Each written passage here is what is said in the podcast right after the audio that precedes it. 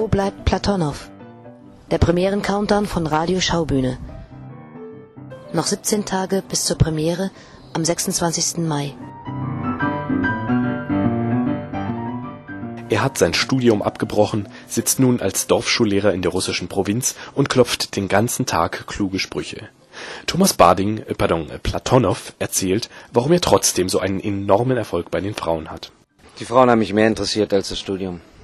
Ich hatte ja keine Lust mehr. Ich wollte, ich wollte wieder nach Hause, wollte wieder in die Bequemlichkeit. Mittlerweile fühlt man sich dann schon als Versager. Für jeden Mann sind doch die Frauen eine große, ganz wichtige Rolle überhaupt. Darum geht's doch überhaupt. Äh, gut, dass es die Frauen gibt und für Platonow gibt es sie natürlich. Er hat ja auch Angst davor, sonst äh, hätte er ja vielleicht einen ganz anderen, wäre er einen ganz anderen Weg gegangen. Und diese Angst äh, quält ihn auch.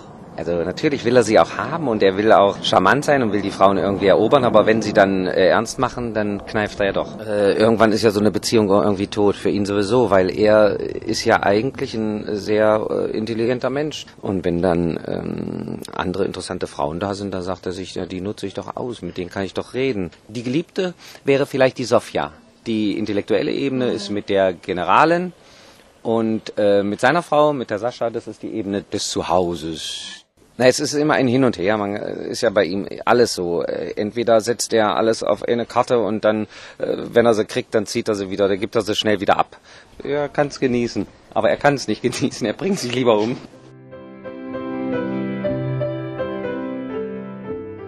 Wo bleibt Platonow?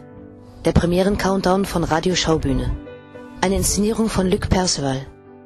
Ab dem 26. Mai an der Schaubühne am Leniner Platz in Berlin.